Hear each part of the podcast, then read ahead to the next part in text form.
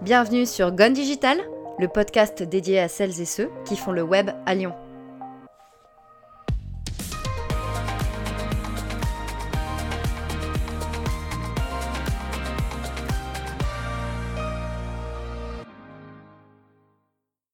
Hello tout le monde, j'espère que vous allez bien. Pour ce nouvel épisode de Gone Digital, j'interviewe Marie Esquelis, directrice du H7, qui n'est autre que le plus grand lieu de vie dédié à la croissance des entrepreneurs à Lyon. Qui est-elle D'où vient-elle Comment se dirige un endroit tel que le H7 Toutes les réponses sont juste après. Bonne écoute Eh ben bonjour Marie, merci de venir dans ce podcast. Bonjour. Comment tu vas? Bah très bien, je vais toujours bien. Toujours. Super. On est au H7 aujourd'hui, merci de m'accueillir dans, dans les locaux du H7. Ma première question, c'est est-ce que tu viens de Lyon à la base? C'est une excellente question. Euh, je suis née à Paris, euh, mais je suis de maman euh, lyonnaise qui a grandi à Tassin et d'un père normand. Et j'ai baroudé un petit peu partout dans le monde. Donc donc c'est vrai que je me sens un peu d'ici et d'ailleurs. Tu as voyagé un peu partout Tu as vécu dans d'autres pays? Ouais, déjà dans notre ville, parce qu'on a une chance incroyable en France d'avoir une diversité mm. Euh, une richesse. Euh, donc euh, j'ai vécu à Lille, je suis partie à Londres, j'ai vécu en Nouvelle-Calédonie. et puis, et puis j'ai pas mal voyagé aussi. Quelle relation est-ce que tu as avec le web? Moi, je considère le web comme un outil. Pour être tout à fait exact, en fait, je pense qu'il a toujours fait partie de ma vie dans le sens où je suis d'une famille de mathématiciens. Mhm. moi, je me souviens de mon grand-père qui filmait avec ses Super 8, etc. Euh, ensuite, à la maison, euh, mon père, euh, mon propre père, qui bossait sur ces gros ordinateurs avec des cartes perforées. Ensuite, les, les micros ordi IBM. On a eu les, premiers Macintosh. et, puis, et puis, je me souviens surtout du premier téléphone qu'on a eu, c'était un Bebop. Et, et, quand je devais aller au cinéma, parce que Paris, c'est grand, du haut de mes, je sais plus, je devais avoir 15-16 ans, euh, ma mère qui me prêtait son bebop et moi je devais aller à Montparnasse quand je sortais de la séance et trouver une borne pour l'appeler, lui prévenir que, que c'est bon, j'allais rentrer à la maison et que j'étais safe. Donc euh, la technologie et, le web, je pense qu'ils ont toujours fait partie de, de mon histoire. Euh, mais aujourd'hui, je crois surtout que, encore une fois, c'est un outil qui doit avoir un usage. Tout le monde a un smartphone dans la main. Mm. et donc, il faut toujours réfléchir à la manière dont la tech peut servir nos usages au quotidien. Toujours essayer d'avoir un peu de recul sur les outils qu'on utilise et quelle est la finalité de tout ça. Euh, parlons un peu de tes études. Tu as fait euh, l'EDEC Business School. Ça s'est bien passé? Extrêmement bien, surtout quand tu sors de deux ans de classe préparatoire. Et euh, non, non, c'est très bien passé dans le sens où, justement, ce que j'ai particulièrement apprécié, c'est qu'on passait de la théorie à la pratique. Une école de commerce et moi j'ai fait le majeur entre la, majeure entrepreneuriat. On bossait vraiment sur des cas concrets d'entreprises leurs propres enjeux stratégiques etc euh, et, donc ça, ça m'a beaucoup plu.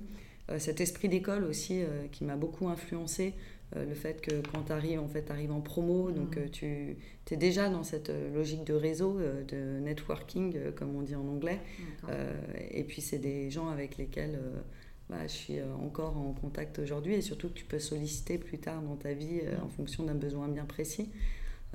cet esprit voilà, de, de promotion qu'on essaye aussi un petit peu à H7, mais j'en parlerai tout à l'heure, de, de conserver en, recrutant les startups par fleet, mm. euh, promo 1, promo 2, etc. Euh, et, euh, et, puis c'est là où j'ai découvert l'audiovisuel aussi.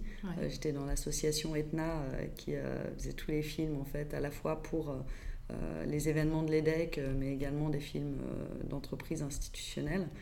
Et, et puis c'est là où j'ai rencontré mon mari, accessoirement. Oui, bah, ça peut être bien aussi. donc c'était bien l'EDEC. Ouais. D'accord, donc super expérience à l'EDEC. Merci l'EDEC. Euh, du coup, tu commences ta carrière en 2006 dans le secteur de la banque à BNP Paribas. Tu as fait LCL aussi, Argon Capital. En fait, euh, je suis fille d'entrepreneur à la base. J'ai toujours été passionnée par l'entrepreneuriat. Mhm. Et quand je suis euh, sortie d'études, ceux qui finançaient les entreprises, et on a tendance à l'oublier parfois aujourd'hui en France avec tout ce qui se passe autour des levées de fonds, du financement associé. Euh, et ben ceux qui finançaient les entreprises, euh, c'était les banques. Mmh. Euh, alors certainement pas assez parce qu'il il y a beaucoup d'entrepreneurs qui disent qu'elles étaient financées à hauteur de ce qu'elles avaient sur leur compte. Donc c'est vrai qu'une banque n'a pas pour objet non plus de, de prendre autant de risques qu'un fonds d'investissement ou une société de capital risque.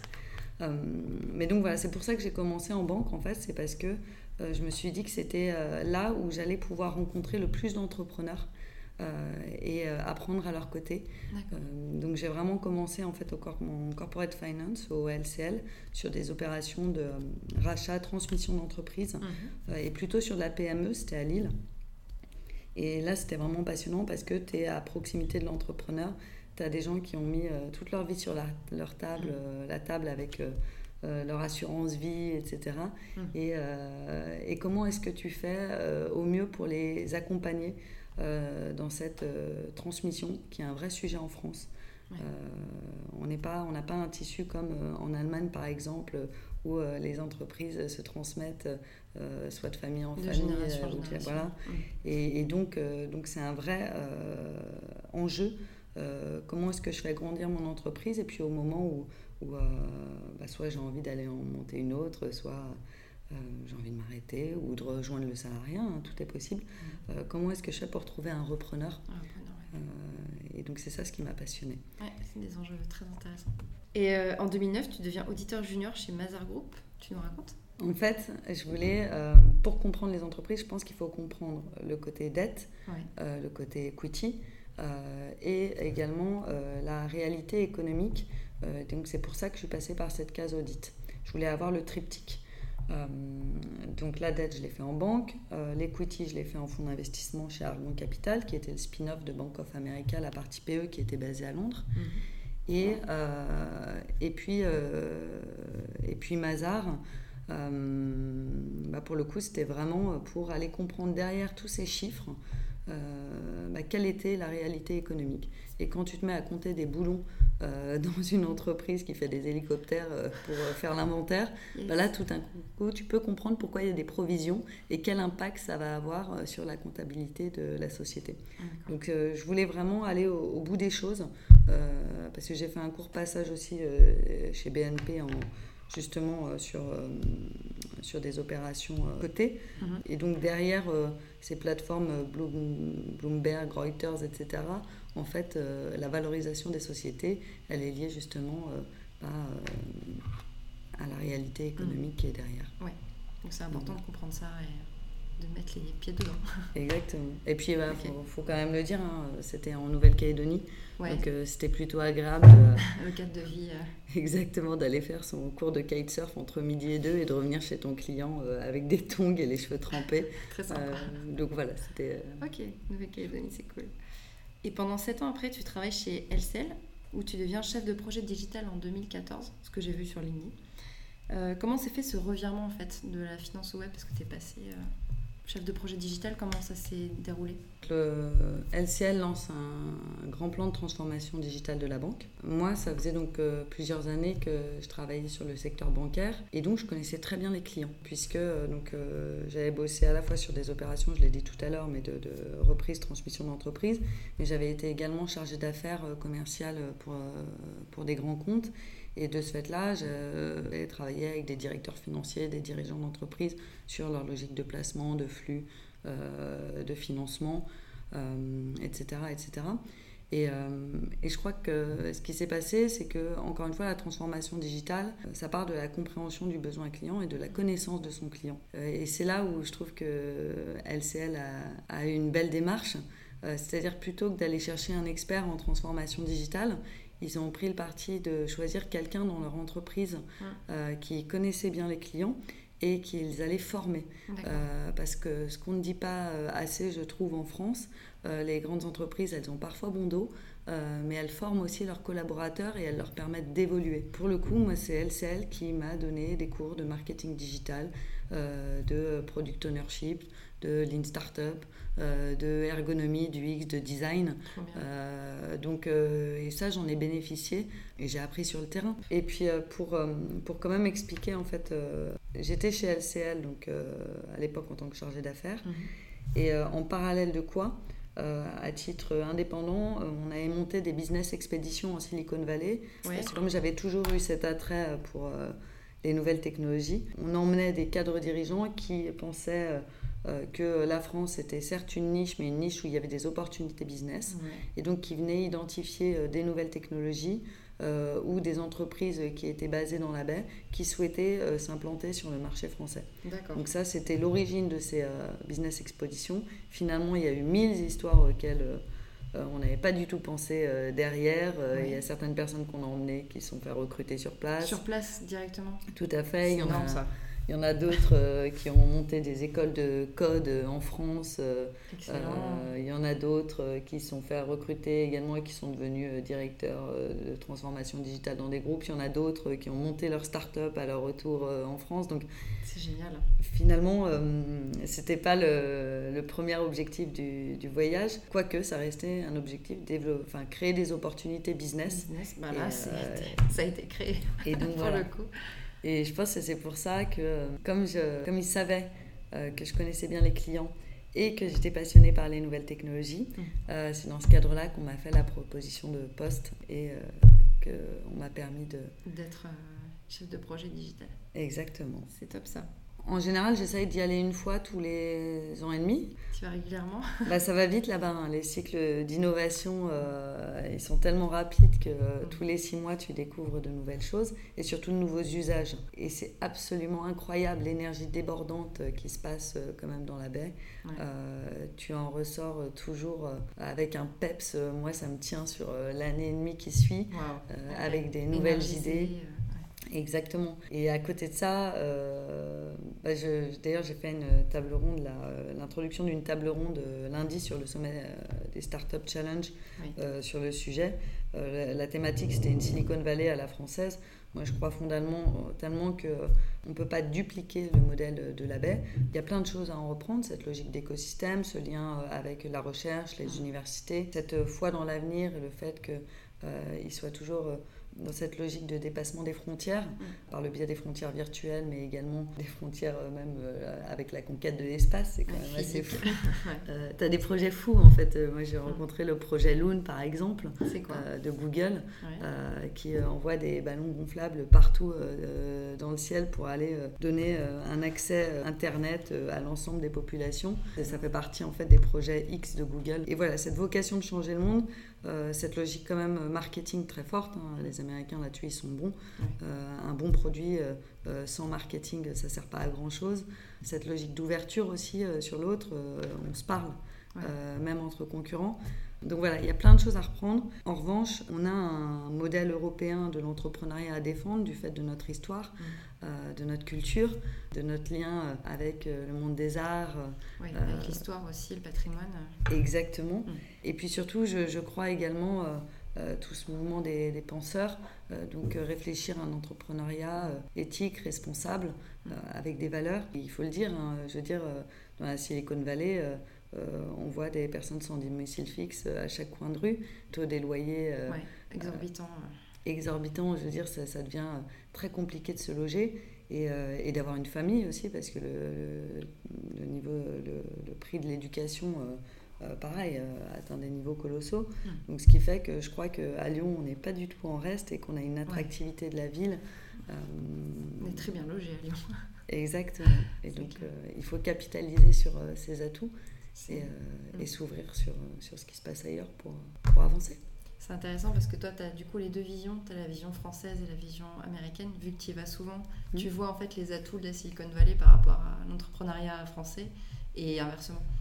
de toutes les façons, euh, je crois que dans la vie, il faut, il faut, aller voir ce qui se passe ailleurs. Ouais. Euh, ça t'enrichit de toute manière. Exactement. Mm. Et j'espère encore voyager beaucoup et rencontrer plein de personnes inspirantes et surprenantes qui euh, me feront prendre le contre-pied de tout ce que je pensais peut-être euh, jusqu'à maintenant et qui m'ouvriront de nouvelles perspectives. Il y a des pays où tu aimerais aller là, justement? Alors, j'ai jamais été pour le coup en Israël. Ouais. Euh, donc, oui, ça, c'est une des prochaines expéditions que j'aimerais beaucoup faire. L'Amérique latine, je connais très peu. J'aime beaucoup l'Afrique. Déjà été au Burkina Faso. pareil, je trouve qu'il y a une atmosphère euh, qui se dégage, euh, qui est absolument incroyable. Et puis euh, tout cette rythmique avec la, danse. Enfin, et puis c'est. Tu, tu, rencontres des personnes qui ont rien, mais qui ont toujours le smile aux lèvres. Donc ça, te permet de, ça te permet de relativiser un petit peu. Quoi. Le monde est à explorer. Exactement, c'est incroyable. Et puis surtout, ce qui est chouette, c'est, et ce qu'on veut faire d'ailleurs au cœur de H7, c'est aussi faire venir les, les, les, personnes d'ailleurs, dans le sens où plus ça parlera toutes les langues ici, un des enjeux pour les startups de H7, c'est l'internationalisation. Comment je fais pour partir à l'export? Et je crois que tout ça, ça passe par la culture. D'ailleurs, on conseille souvent, euh, lorsqu'on souhaite implanter une, une de ces antennes euh, dans un autre pays, euh, c'est de recruter quelqu'un en fait en local. Je crois que c'est hyper intéressant qu'on puisse avoir des personnes de tous les continents au cœur de Hachette parce que ce sont eux qui vont pouvoir nous expliquer en fait comment ça se passe chez eux, euh, quelles sont les règles, quelle est la culture. Mm. Exactement. Et comment est-ce que je fais pour euh, m'implanter de la bonne manière? Parce qu'il n'y en a pas une, euh, il y en a une en fonction de chaque pays. Mm. donc ouais, il faut que il faut que ça parle toutes les langues. Du coup, en 2018, tu deviens cofondatrice de Lyon Is AI, je le dis bien, qui promeut l'intelligence artificielle à Lyon. Tu peux nous en parler un peu? Oui, tout à fait. En fait, ça c'était euh, dans le cadre de mes business expéditions en Silicon Valley. J'ai pris la mesure de la quatrième révolution industrielle, donc de, cette euh, ère de la data. Et euh, j'ai rencontré bah, des gens de chez Google Brain qui travaillaient justement sur des mécanismes de, reconnaissance d'image. Mhm. Grégory Renard chez X-Brain m'a beaucoup inspiré également. Donc voilà, j'ai commencé à, à voir tous les cas d'usage euh, on avait emmené avec nous d'ailleurs euh, sur cette expédition LL Tech, qui est une start-up qui permet de faire du diagnostic de, cancer en temps réel en salle d'opération. Et quand on sait les, délais pour euh, pouvoir accéder à une salle d'opération, les risques que c'est d'ouvrir une première fois, de refermer, d'analyser, de réouvrir une seconde, etc., on voit aussi en quoi l'intelligence artificielle, elle peut aider à euh, bah, finalement à améliorer la vie du patient hum. et euh, à améliorer euh, son, son, parcours santé. Donc voilà, c'est comme ça que là je prends la mesure de, de cette révolution de l'intelligence artificielle qui est en train de se passer. Et pour préparer ce voyage-là, parce que chaque business expédition, on a un temps en général de préparation de 4 mois. Euh, L'idée, c'est pas d'aller à l'autre bout du monde pour demander Bonjour monsieur, expliquez-moi ce que c'est que l'intelligence artificielle. C'est plutôt d'arriver en ayant déjà un petit background et euh, et, de pouvoir euh, échanger de manière constructive. Mhm. Et donc dans ce cadre-là, euh, on avait assisté en fait à beaucoup de conférences. on avait fait venir également, enfin on avait, oui par exemple, on avait échangé avec Luc Julia de, Samsung. on avait assisté à pas mal de conférences. C'est là où je rencontre par hasard Amélie Cordier. Ah, bah avant même que je m'installe à Lyon. Amélie qui était en train de présenter au Mano. Donc pour ceux qui la connaissent pas, elle était euh, maître de conférence au LIRIS et c'est la Chief Scientific Officer donc, euh, de Umano, une belle start-up euh, lyonnaise. Et puis j'échange avec elle et elle m'explique de manière hyper pédagogique, hyper pragmatique et avec beaucoup d'humour aussi que c'est que l'intelligence artificielle. parce que finalement, l'IA, ça existe depuis déjà plusieurs années. ce qui est intéressant, c'est comment est-ce que justement les usages, ils accélèrent aujourd'hui et ce qu'on peut en faire. Et ben, quand je reviens à Lyon, euh, je rappelle Amélie, en fait, euh, de manière très simple. Et moi, j'avais rejoint également euh, France, France Iseai, pour le coup, qui a été montée par Damien Gourmet et Paul Strachman à l'époque, et je les avais aidés à organiser les premières conférences de France Iseai. Donc tout ça, en fait, mon idée, c'est quand je connais pas un sujet, je suis pas du tout tech à la base, hein, mmh. quand je connais pas un sujet, euh, bah, j'essaye d'aller euh, chercher des personnes qui s'y connaissent. Des et personnes ressources. Et... Exactement. Et qu'elles m'expliquent. Et donc j'arrive à Lyon, je rappelle Amélie, euh, on se prend une bière, parce que bah, souvent les plus belles histoires, elles commencent comme ça, hein, plutôt qu'autour d'un PowerPoint. C'est clair. Et, et puis en arrivant à Lyon, comme j'étais toujours intéressée par l'IA, je vois qu'il y a un meet-up sur l'IA. J'y vais. Euh, je connaissais pas grand monde, donc euh, pareil, hein, quand tu connais euh, pas grand monde dans une ville, bah, tu vas à tous les meet-up, bah les ateliers. Exactement. Et, et, là, je rencontre également Flavien Charvet. Et ce fameux soir, je me souviens toujours, c'était à l'Achot 36, il y avait Flavien Charvet, Amélie Cordier et Jade Lemaître de Lise Robotique et moi, et on se dit, mais il faut absolument qu'on crée Lyon Isaïe parce que Lyon a tous les atouts euh, qu'il faut, que ce soit en termes de talent, euh, de laboratoire, euh, d'entreprises qui travaillent sur l'IA, d'écoles, de start-up, pour faire rayonner Lyon comme une ville de l'intelligence artificielle. Sauf que nous, notre souci, c'est un grand souci d'expliquer de manière très pédagogique. De vulgarisation scientifique un peu. Exactement. on a envie, oui, d'expliquer concrètement ce que c'est, à quoi ça sert, et euh, également de fédérer les gens autour d'une communauté, mmh. donc par le biais euh, justement de ces fameux meet-up, mmh. euh, ou par le biais de ce qu'on appelle les aïpéros. Les aïpéros, voilà. Très bien. Et où on fait intervenir des personnes qui viennent nous expliquer concrètement bah, à quoi ça sert l'IA. et avec une vision très éthique, puisque dans les membres de MESAI, on a Arnaud Billon d'IBM qui nous a également rejoint et sans être complètement euh, naïf. Il ne faut pas être naïf, il faut aussi montrer euh, quels sont euh, les risques, les dangers, les dangers associés à n'importe quelle technologie, mm. mais toujours avec un côté optimiste. Et c'est ça ce qui est beau dans cette association, c'est que ce sont des gens qui se sont rencontrés et qui ont envie de s'investir sur un projet commun. Et, et, qui apportent tous leur pierre à l'édifice. Et ça tourne en fonction des agendas de chacun. C'est une association de bénévoles. Et, et, voilà, donc notre mission, c'est de d'éduquer, de, sensibiliser mm. euh, à ce que c'est que l'intelligence artificielle, quels sont ses impacts, quels sont ses, quels sont ses potentiels de développement mm-hmm. et, euh, et, surtout de poser les bases d'un débat éclairé sur le sujet, mm. euh, puisque justement c'est un sujet qui doit être et qui est aujourd'hui porté de niveau national. mais pour que les citoyens également puissent s'en saisir. Et voilà. Ça peut paraître un peu lointain ou abstrait pour certaines personnes. Je pense que l'intelligence artificielle peut faire peur, même parfois. Donc c'est vraiment euh, super comme initiative, je trouve que voilà, c'est top. Donc allez voir euh, Lyon Isaïe, c'est vraiment top. Vous avez un site? On a un site. Euh, et les meet-up, c'est sur Meetup, j'imagine? Les meet-up, c'est sur Meetup. et, et, le prochain Aipero, normalement, est le 22 juillet. 22 juillet, Donc, à confirmer. Ok, top. Et voilà, on a eu des thématiques comme aussi art et IA, mm. où on a fait intervenir Martial Joffre Roulant, euh, donc euh, il y a éducation, euh, il y a santé. voilà, on mm. essaye toujours de raccrocher la technologie à un secteur. Mm. Aujourd'hui, du coup, tu es directrice du H7. Est-ce que mhm. tu peux nous décrire ce que c'est, le lieu, l'objectif, comment tu es arrivée là-bas, tout quoi? Carrément.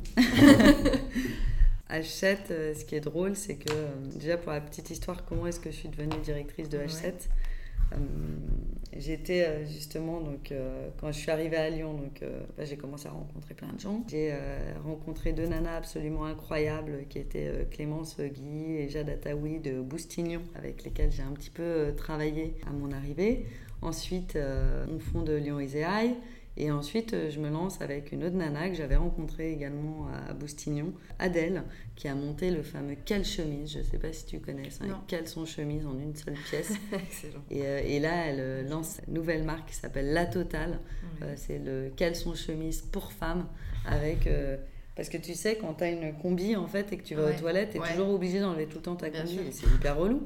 Et, et bah, elle, elle a eu l'idée ingénieuse et fortement technologique de mettre des petits boutons à notre entrejambe. Donc, euh, mesdames, euh, allez découvrir la totale. La totale. Et avec le nom. ouais, en plus, et puis elle est, elle est, très drôle et, très forte en, com. Et avec Adèle, on, commence à se lancer dans un projet de boîte ensemble, justement sur le recrutement de talents en intelligence artificielle. Il se trouve que ni elle ni moi n'étions tech, qu'il fallait qu'on aille chercher un associé de tech. Et au moment où elle, elle commence à réfléchir à son projet, justement, la totale pour développer quelle chemise. Moi, je rencontre euh, par hasard euh, Cédric de Noyel au restaurant à la piscine. Euh, je ne sais pas si vous connaissez, c'est un des restaurants qui a une des plus jolies vues. Ouais, exactement. Qui a une des plus jolies vues de Lyon. Et euh, j'étais censée aller euh, nager et euh, finalement je me suis retrouvée à, boire une bière avec ce fameux Cédric. Et Cédric était en train de bosser sur le, la conférence de presse de lancement de H7. Et il me dit, parce qu'on s'était quand même déjà rencontrés à plusieurs reprises par le bien de Meetup ou, ou autre, et il me dit, ah bah toi tu t'y connais un petit peu en digital, est-ce que tu veux bien jeter un coup d'œil à notre dossier de presse. Et finalement, ce qui devait être une rencontre de 10 minutes s'est transformé en un échange de 4 heures. Et je savais qu'il recherchait un directeur. Et, euh, et jusqu'alors, comme j'étais dans mon projet avec Adèle, etc., bah, voilà, je ne m'étais pas vraiment positionnée sur le poste, mais que je suivais évidemment depuis euh, mon arrivée à Lyon, euh, en toute transparence et honnêteté. Et moi, je lui ai envoyé des profils à Cédric. Depuis, je lui disais, ah tiens, il y a telle ou telle personne, elle serait top pour le poste de directeur. Et puis il me dit, Mais en fait, euh, tu veux pas postuler. Et voilà, et donc c'est cette rencontre. euh, je crois qu'il n'y a pas vraiment euh, de hasard dans la vie, il faut savoir se saisir du destin. Je crois fondamentalement qu'un un lieu dédié aux entrepreneurs, il doit être porté par un entrepreneur euh, qui comprend ce que c'est que les difficultés de monter sa boîte, Ouais. qui a envie d'échanger avec les autres et de partager son expérience. La deuxième chose, c'est quand il m'a présenté le projet et ses valeurs, et je vais en parler juste après, je m'y suis tout de suite retrouvée. Et puis la troisième chose, c'est quand euh, bah, il m'a montré le lieu. Et, et là, j'ai fait waouh!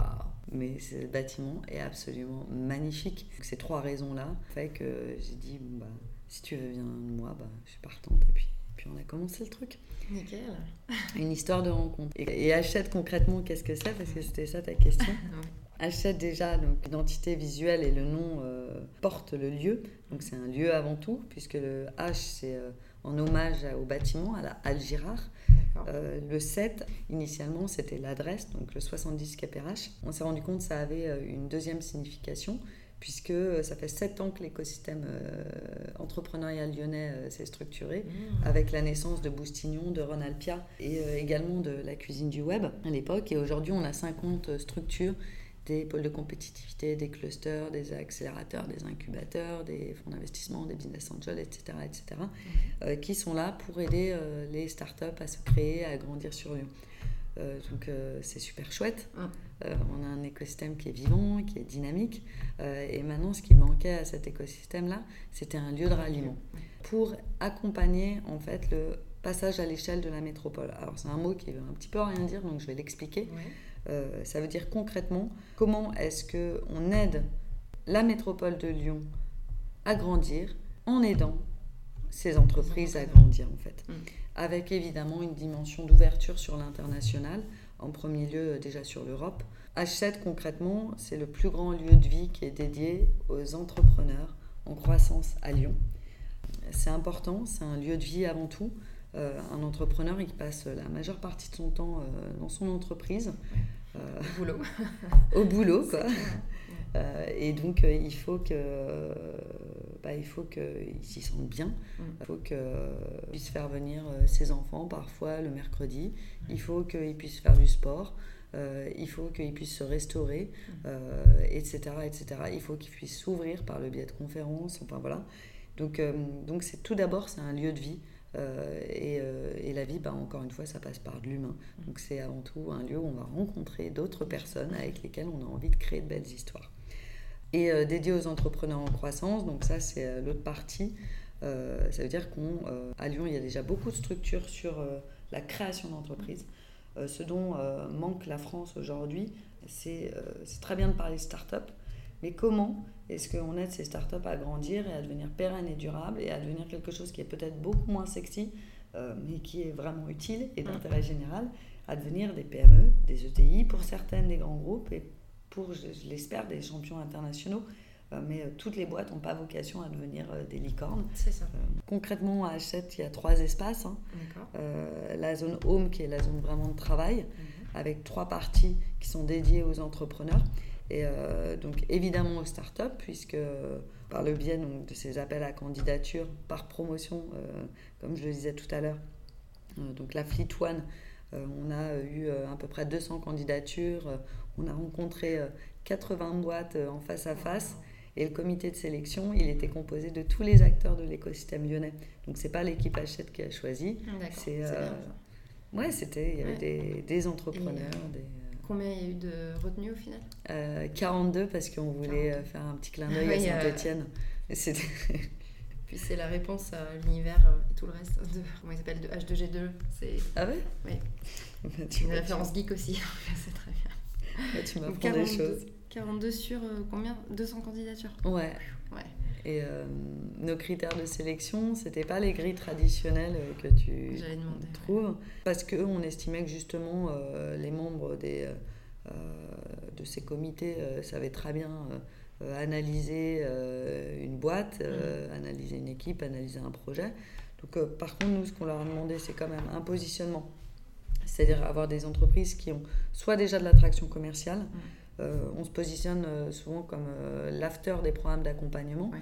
Donc il y a beaucoup des startups qui candidatent à H7 qui sont passées avant par le M Lyon, par le B612, Ouais, par par euh, Boustignon, etc., euh, par les premières, anciennement les pionnières, mm. par Onapia. donc l'idée, c'est justement d'accompagner l'accélération business de ces entreprises qui sont d'ores et déjà créées. Exception faite pour les cas de boîtes très deep tech, avec un, justement un projet RD qui peut sortir d'un laboratoire ou autre. Comment est-ce qu'on accompagne justement euh, la transformation de la tech en produit et comment mhm. est-ce qu'on accompagne la mise sur le marché? Donc toujours en fait sur une accélération business. Le deuxième critère, c'était cette notion d'intérêt général. Euh, en quoi est-ce que mon projet il va faire du bien? euh, et il va permettre de créer de l'emploi, il va mhm. permettre de résoudre une problématique environnementale ou sociétale. Mhm. Le, le, troisième critère, c'était comment est-ce que H7 peut les aider? Euh, c'est-à-dire, est-ce que vraiment les programmes qu'on va mettre en place vont leur servir à quelque chose? Et euh, également, comment est-ce que la start-up pouvait aider l'écosystème? Euh, Je m'explique.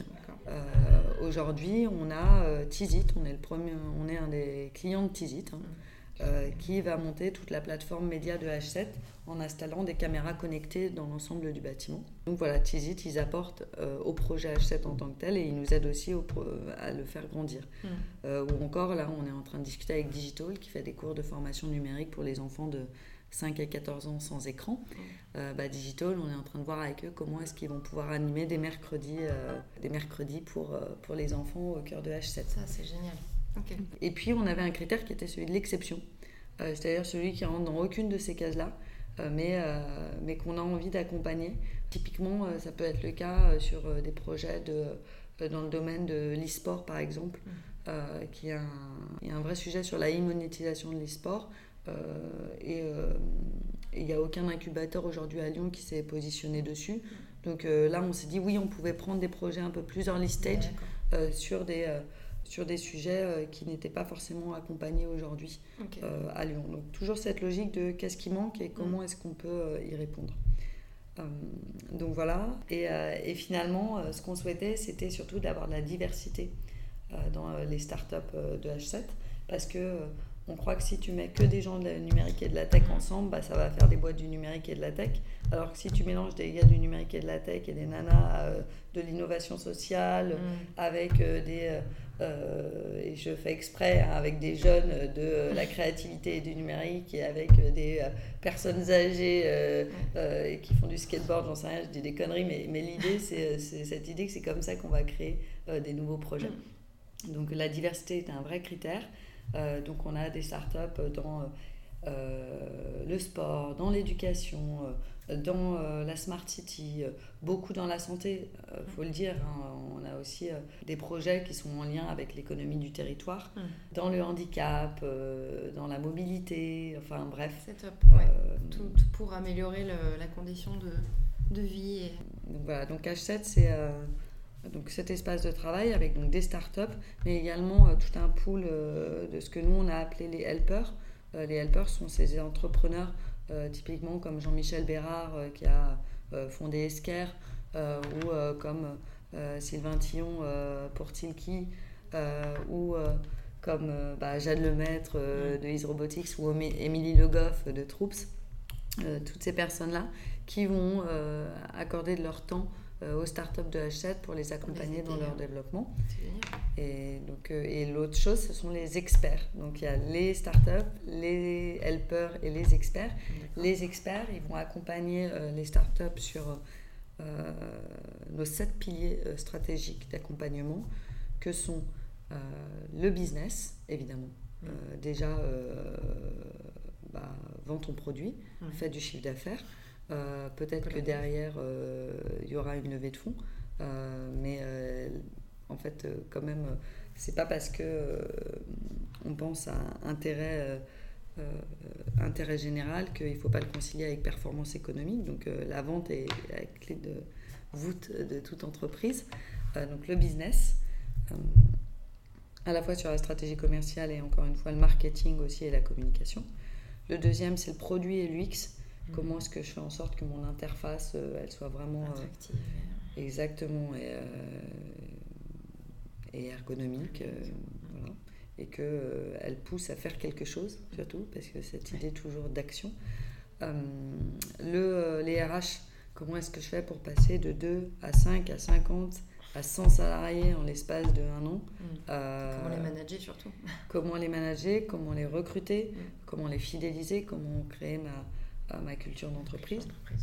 Donc, business, produit X, RH, tout ce qui tourne autour également de la cybersécurité et de l'éthique, les technologies fondamentales. Euh, donc autour intelligence artificielle, euh, blockchain. Euh, on a notamment l'école Microsoft, enfin Simplon de Microsoft, qui a pris ses bureaux dans H7. Donc c'est l'école IA Simplon de Microsoft. Donc on a 16 apprenants en permanence qui se forment justement à l'intelligence artificielle et qui vont travailler. on est toujours dans cette logique de comment est-ce que vous pouvez apporter aussi de la valeur aux habitants de H7 donc les étudiants de Simplon vont travailler sur des cas pratiques des startups de H7. Euh, la blockchain avec iExec, euh, euh, l'international, il y a Only Lyon, Adderley qui ont pris des bureaux au cœur de H7. Il y en a un essentiel qui manque, le financement. Financement. Donc, et quand j'entends financement, la, la problématique des startups. Exactement. Le financement à la fois bancaire euh, et aussi en, en equity. Tu oublié ça parce que c'était ton cœur de métier avant. Voilà, exactement, comme quoi. Euh, et, euh, donc, ouais, dans le, financement, donc là, on a quatre partenaires d'ici. Honest, Brega, Ainov et Sofimac, mhm. qui vont également accompagner les startups d'achat sur leurs problématiques. On espère qu'on en aura plus demain. Euh, et puis, euh, on a notamment notre partenaire fondateur, hein, le Crédit Mutuel, qui est présent physiquement dans Hachette. Et donc, on a quelqu'un du Crédit Mutuel qui peut répondre à toutes les questions des habitants. Et il a même une chaîne Slack euh, dans le Slack des habitants. Donc, parfois, les gens, il faut que je fasse ça. Comment est-ce que je fais pour ouvrir un compte international? Enfin, dès qu'ils ont une question, ils peuvent lui poser la question. Donc, voilà les, les sept piliers.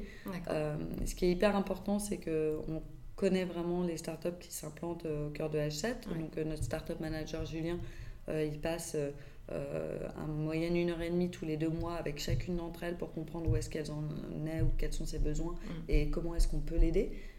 Et puis évidemment, Cédric et moi, on assiste euh, bah, on va voir également les entrepreneurs euh, lors de ces, ce qu'on appelle ces diagnostics euh, pour, pour savoir comment est-ce qu'on peut les aider également sur des mises en relation business. Ah, Et pas faire trop d'accompagnement pour de l'accompagnement, mais cibler sur des vrais besoins. Constructif, oui. Exactement. D'accord. On va plus se concentrer sur toi maintenant. quelle est la plus grande épreuve que tu as dû affronter dans ta vie pro et quelle est ta plus grande fierté professionnelle? La plus grande épreuve, je pense, c'est justement le passage en fonds d'investissement. Pas que le job en tant que tel n'était pas passionnant, j'ai appris énormément de choses, mais c'est parce que euh, en fond tu bosses quand même euh, sacrés, euh, enfin tu fais des sacrés horaires. Je me rappelle de bosser le dimanche sur des projets d'introduction en bourse un petit peu complexes et, et de me dire à un moment mais qu'est-ce que je fous là? Et en fait, je crois que c'est là où j'ai opéré ce vrai virage, et c'est d'ailleurs comme ça que je me suis retrouvée en audit. C'est que j'ai dit, mais en fait, euh, qu'est-ce que je suis en train de faire ici un dimanche alors que je suis à Londres, que je devrais être en train de découvrir cette ville et ses habitants, euh, et que finalement, je suis même plus au contact des entrepreneurs, puisque je travaille sur un dossier PowerPoint. Et là, j'ai fait waouh il faut absolument que je revienne à la réalité économique. Euh, il faut absolument que je revienne aux hommes et aux femmes et, que, et c'est comme ça que je suis repassée par la case audit. Euh, j'avais besoin d'être au contact des entrepreneurs et de comprendre derrière les chiffres ce qui s'y passait. Pour moi, ça a été, je crois, le moment où j'ai eu ce déclic de ce qui me plaisait vraiment, c'était euh, à l'humain dans tout ça. Et, euh, et, la plus grande fierté, c'est ça, la plus grande fierté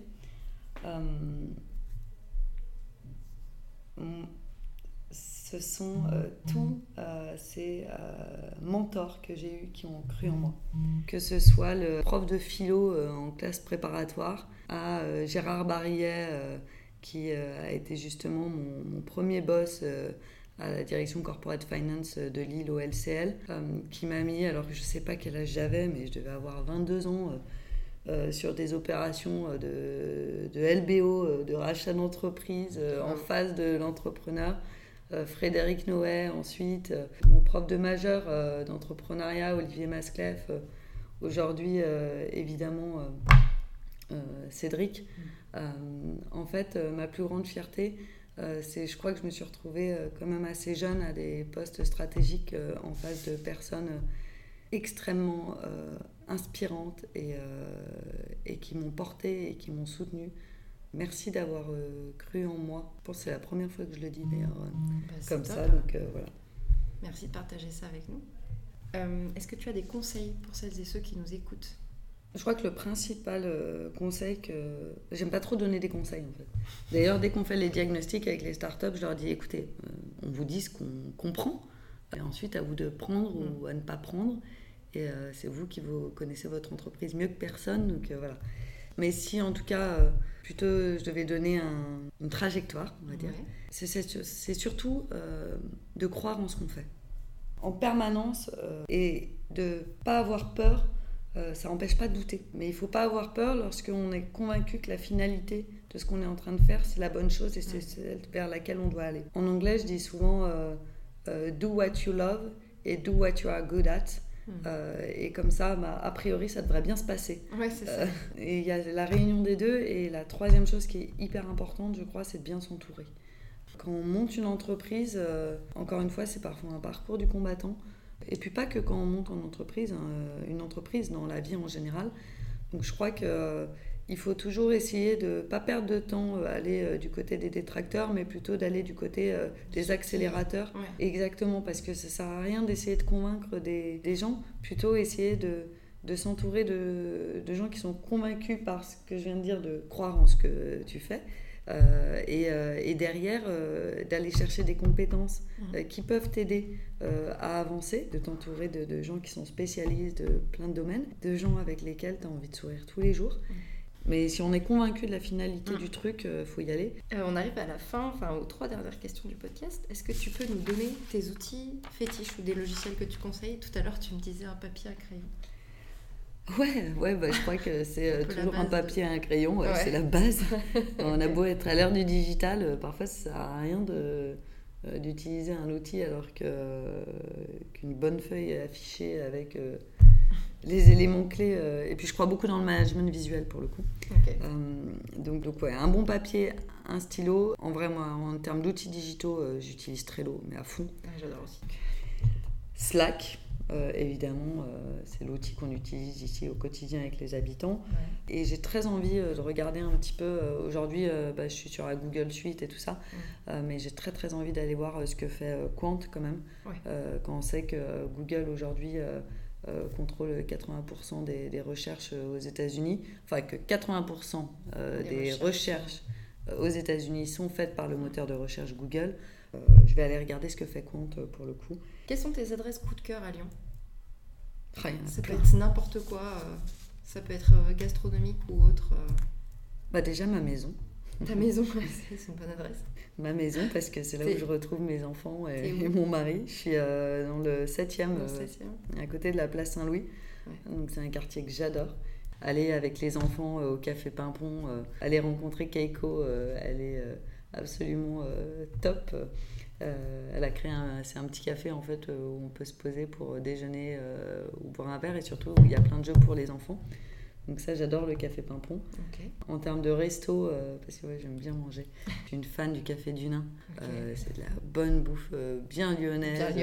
Ah, par contre, si vous voulez une salade verte et un sashimi, c'est pas là. Hein. donc non, non, là c'est tripe. Et évidemment le restaurant à la piscine pour sa vue euh, mhm. et euh, la maison de la danse. Mais quelle programmation je, crois que j'ai jamais été déçue euh, par la maison de la danse. J'ai mon abonnement d'ailleurs.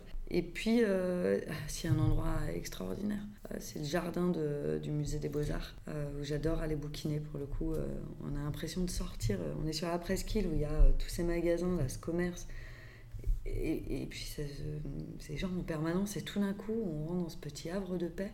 Il n'y a jamais personne Il n'y a jamais personne. c'est bizarre. je ne sais pas s'il faut qu'on le dise en fait. Non, il ne faut pas le dire. N'y allez pas. N'y allez pas. C'est moche. En fait, c'est pas top. Euh, c'est. Il y a des trucs vraiment. Euh, renaissance, c'est pas. Et pour finir, j'aimerais bien que tu nous parles de quelque chose qui t'a inspiré, ému ou réjoui ces derniers temps. Ça peut être euh, un livre, un site web, une musique et un moment dans l'inauguration de H7 qui m'a particulièrement émue, C'était le barbecue, le barbecue qu'on a fait avec les ouvriers qui avaient aidé à construire ce projet. Et en fait, tu te rends compte que souvent, ils travaillent, donc tous ces corps de métier, euh, électriciens, euh, plaquistes, euh, etc. Ils travaillent sur des projets et ils peuvent pas forcément le montrer à leur famille derrière. Et là, on les avait invités avec mari, ah, femme enfant. Et c'était vraiment hyper émouvant. Ah, et ce lieu, sans eux, euh, il ne serait pas ce qu'il est aujourd'hui. Donc euh, ça, c'était vraiment inspirant. J'ai, dans un tout autre registre, euh, Chili Gonzalez à l'Auditorium de Lyon pour la soirée d'ouverture organisée par, par Artifarty Nuit Sonore. c'est un, un, showman sur scène et puis un pianiste émérite et, et quelqu'un de, brillant. donc ça, c'était vraiment top. À la Maison de la Danse, j'ai aussi vu le au Schechter, là, qui, était, euh, qui apportait une vision euh, assez apocalyptique du monde, euh, avec des rythmes complètement déjantés, enivrants. On avait envie de monter sur scène et de danser avec, avec les danseurs. Ça, c'était des moments hyper forts. Et puis, j'ai juste envie de, de, finir sur, sur mon fils qui m'a montré ce matin son, son, cahier de classe et ce qu'il avait réalisé sur le dernier mois. Oh, donc voilà. J'en ai deux, mais euh, ça, ça m'a ému. Ça, c'est des moments très émouvants. C'est trop bien de finir sur ça, donc merci beaucoup d'avoir partagé euh, ces moments avec, euh, avec nous. Merci à toi. je te l'ai dit en introduction, mais j'adore le média podcast. Et, une, et je t'en ai parlé, j'ai une autre amie qui monte la toile sur écoute aussi, Pénélope Boeuf. Oui, allez écouter du coup. je vous invite à aller l'écouter. Bravo pour ce que tu fais. et, et puis j'espère surtout à très bientôt. Oui, à très bientôt. Merci beaucoup.